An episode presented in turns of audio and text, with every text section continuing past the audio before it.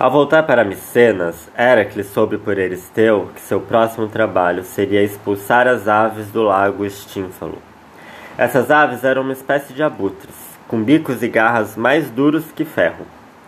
Mas o pior era que eles podiam lançar pelo ar, como flechas, suas penas pontudas e duras. Essas flechas de penas despedaçavam escudos e armaduras. Inúmeros homens haviam sido mortos e devorados pelas aves. Quando Heracles chegou ao lago onde as aves tinham seus ninhos, elas voavam em bandos tão grandes que escureciam o céu como nuvens. Muitas outras estavam pousadas nos ninhos, no chão. Heracles sentiu-se impotente e pensava de que jeito poderia expulsá-las. De repente, alguém, alguém bateu em seu ombro e, ao se virar, ele viu Palas Atena. A deusa sorriu e disse: Nunca desespere, pois os deuses sempre ajudam quem enfrenta uma tarefa com coragem. Ela lhe deu duas enormes matracas de ferro feitas pelo deus Vulcano, que os gregos chamavam de Hefestos. Vulcano era o ferreiro dos deuses, e sempre que um vulcão entrava em erupção, os gregos diziam: isso é fogo da ferraria de Vulcano. Depois que Palas Atena foi embora, Heracles sacudiu as matracas com toda a sua força.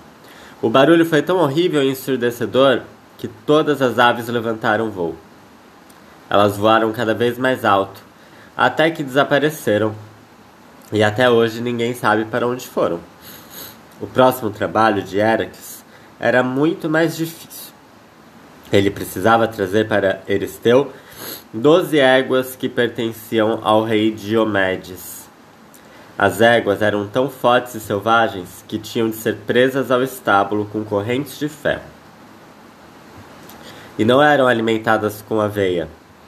Qualquer estrangeiro que chegasse à cidade, regida por Diomedes, era jogado às éguas para ser comido. Heracles reuniu alguns companheiros e foi de barco para a terra do rei Diomedes. Ao chegarem, ele disse aos companheiros que esperassem e foi sozinho para os estábulos. Quebrou as correntes das éguas como se fossem palha e levou as feras para fora.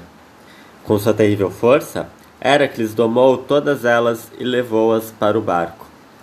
Mas o rei Diomedes, descobrindo que as éguas tinham sido roubadas, reuniu seus guerreiros e saiu em perseguição. Heracles e seus homens estavam à espera de uma feroz batalha que começou. Quando as éguas ouviram o barulho da luta, ficaram de novo selvagens, atacaram o rei Diomedes e o mataram.